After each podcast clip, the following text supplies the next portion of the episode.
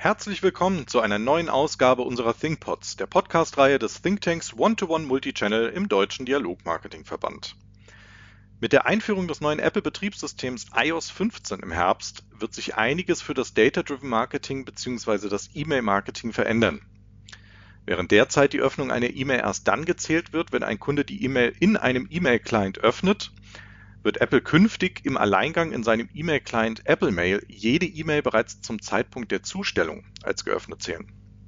Das kommt daher, weil sämtliche Grafiken inklusive dem Öffnungspixel bereits bei der Zustellung auf einen Apple Proxy Server heruntergeladen und gecached werden. In dieser Ausgabe der ThinkPods wollen wir über die Herausforderungen dieses Privacy Updates für das E-Mail-Marketing bzw. das Data-Driven Marketing sprechen und auch darüber, wie Marketer in Unternehmen auch die KundInnen damit am besten umgehen sollten. Und dazu gebe ich zunächst ab an Petra Melzer von Inksmail, die erst einmal die Situation kurz darstellen wird. Petra, was genau ist da los? Ja, die E-Mail-Marketing-Community ist aktuell sehr beschäftigt, um sich eben genau mit diesen Auswirkungen auf das E-Mail-Marketing zu beschäftigen.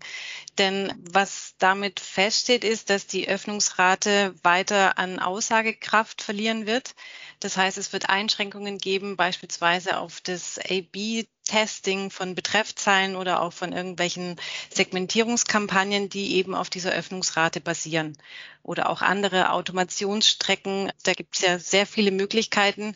Und das ist eben der Punkt, an dem gerade viele eben aus technologischer Sicht draufschauen werden, was es hier für Konsequenzen haben wird.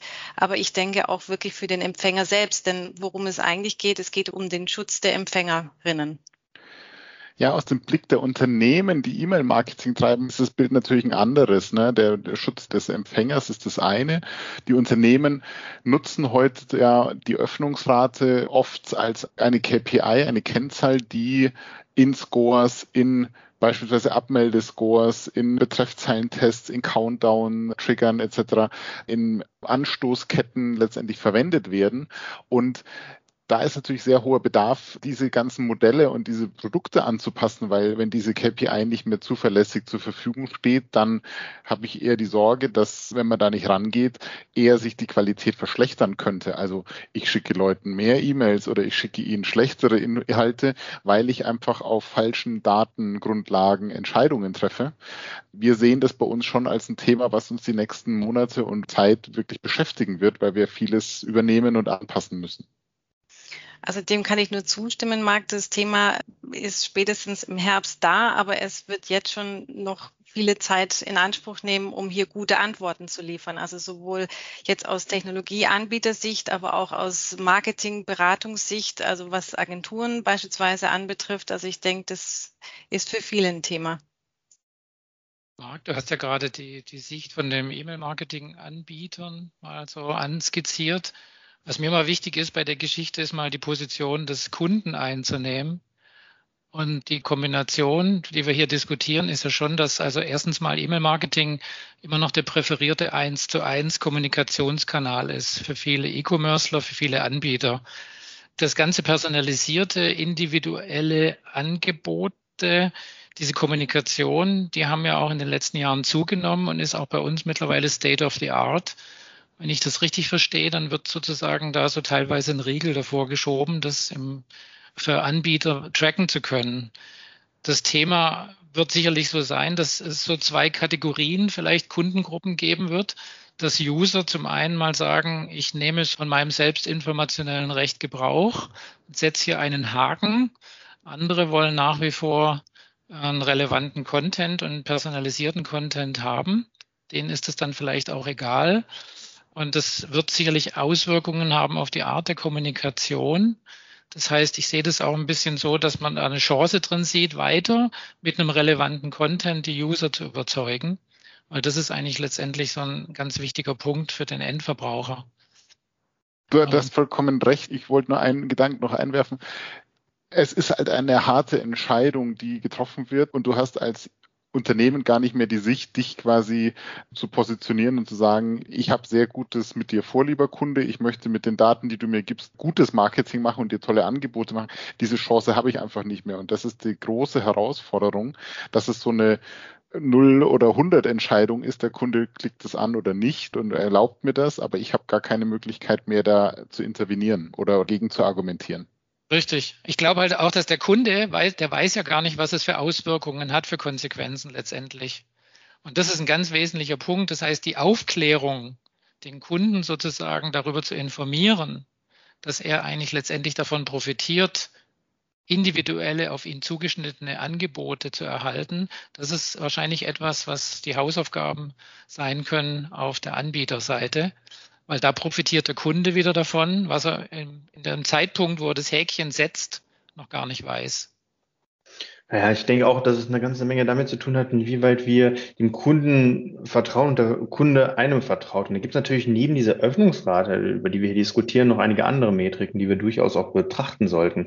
Ich glaube, es wäre falsch, jetzt sich wirklich nur noch darauf zu konzentrieren, dass die Öffnungsrate jetzt nicht mehr die gute Metrik ist. Daneben haben wir ja sehr, sehr viele andere. Also die härteste Währung ist eben Sale und da eben auch die Höhe des Sales, also des eigentlichen Verkaufs, also das, was ja auch die meisten Businesses dann haben. Gut, das lässt sich nicht für jeden vielleicht anwenden. Für manche sind auch Leads einfach die höheren Quoten. Aber wir haben ganz viele andere Metriken, die wir durchaus heranziehen können, die nicht nur den Mix des Inhalts sozusagen hervorheben, sondern auch die Mix-Methoden, die wir hier einführen können. Und dafür sind die Metriken extrem wichtig, dass die gepflegt sind und auch genutzt werden können. Und ich glaube, hier muss ein Umdenken stattfinden, damit das einfach genutzt werden kann, aber das auch im Sinne des Kunden. Das ist ein bisschen das, was Markus sagte, dass der Kunde das natürlich schon noch mitbestimmen kann. Wir haben ja hier in Europa durchaus die Möglichkeit mit Opt-ins und Opt-outs und also Double Opt-ins genau genommen ja schon sehr viel Empowerment für den Kunden mitzubringen. Und ich glaube, das gilt es auszubauen und eben zu nutzen in den tatsächlichen Daten. Ich glaube, in dem Zusammenhang muss man den Blick auch mal schärfen, aus welcher Brille wir eigentlich auf dieses Thema gucken. Wir gucken aus Deutschland, aus Europa raus auf eine Datenschutzveränderung eines US-amerikanischen Anbieters. Wir haben seit 2018 die DSGVO. Wir hatten spezifisch in Deutschland davor ein gutes Datenschutzrecht. Wir haben mit dem UWG ein klares System, das Permission Marketing vorschreibt an der Stelle. Und für uns ist das jetzt eine Einschränkung, weil wir mit unseren Kunden ja immer automatisch rechtlich bindende Einwilligungen haben, darf ich dein Verhalten beobachten, zum Beispiel die Öffnung der E-Mail. Und jetzt drehen wir mal diesen Blick um und wir blicken jetzt als US-amerikanischer Softwareanbieter auf das E-Mail-Marketing, das weltweit stattfindet, da wird das natürlich plötzlich viel plausibler zu sagen, wir schützen unsere Kunden, weil es eben in vielen Ländern nicht einen Rechtsrahmen gibt wie die DSGVO, der unter Datenschutzaspekten die Privatsphäre der Endkunden an der Stelle schützt. Und unsere Aufgabe als Agenturen, als Softwareanbieter und auch als eigene Versender von E-Mail-Marketing ist, diese Situation anzunehmen und zu überlegen, wie gehen wir damit um, sowohl aus technologischer Sicht, also gibt es vielleicht Dinge, die gemacht werden können, aber auch aus dem Aspekt, wie können wir denn unser Verhalten und die Art und Weise, wie wir Feedback unserer Kunden sammeln, wie können wir das denn, wie können wir das denn verändern und modifizieren auf die aktuelle Situation?